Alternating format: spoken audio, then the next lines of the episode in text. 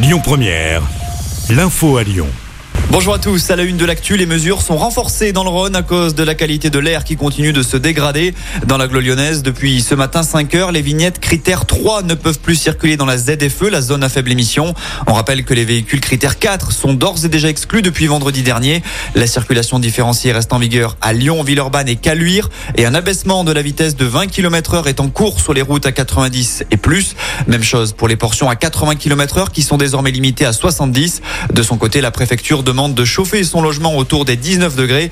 Et puis à noter que comme vendredi dernier, le ticket des TCL est encore mis en place aujourd'hui. Il s'agit d'un ticket à 3 euros qui permet de circuler librement sur le réseau TCL ce lundi. En parlant des transports en commun, soyez vigilants cette semaine. Le métro B ne fonctionnera pas jusqu'à jeudi inclus. Il n'est pas question ni d'une panne ni d'une grève, mais de travaux qui sont réalisés dans le cadre de l'extension de la ligne jusqu'à Saint-Genis-Laval. Des bus relais sont mis en place entre la gare Pardieu et celle d'Oulin.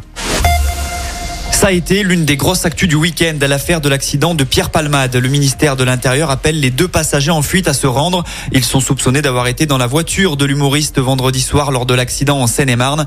Pour rappel, le véhicule se serait déporté sur la route et aurait percuté une autre voiture. Le bilan fait état de deux blessés graves, un père et son enfant de 6 ans. La mère de famille dans la voiture a elle perdu son bébé alors qu'elle était enceinte. Pierre Palmade est lui grièvement blessé, mais ses jours ne sont pas en danger. Selon les premiers éléments, il avait consommé de la cocaïne au moment des faits. Les débats reprennent à 16h concernant le projet de réforme des retraites. Après une première semaine au ralenti, on rappelle que le texte doit ensuite passer devant le Sénat à partir du 7 mars, une date qu'ont déjà coché les syndicats. Ils envisagent une grève reconductible à partir du 7 mars, notamment du côté de la SNCF. Et puis on rappelle qu'avant cela, une nouvelle journée de manifestation est prévue ce jeudi. On termine avec du sport. En foot, l'OL réalise un joli coup. Les Lyonnais ont battu Lens de Buzyn hier soir en Ligue 1 au Groupama Stadium. Alexandre Lacazette et Ryan Cherki sont les buteurs rodaniens. Et puis en basket, Lasvel n'a pas joué hier à cause d'une grève des contrôleurs aériens. Le match face au Mans est reporté au 4 avril prochain. Écoutez votre radio Lyon Première en direct sur l'application Lyon Première, lyonpremière.fr et bien sûr à Lyon sur 90.2 FM et en DAB+. Lyon Première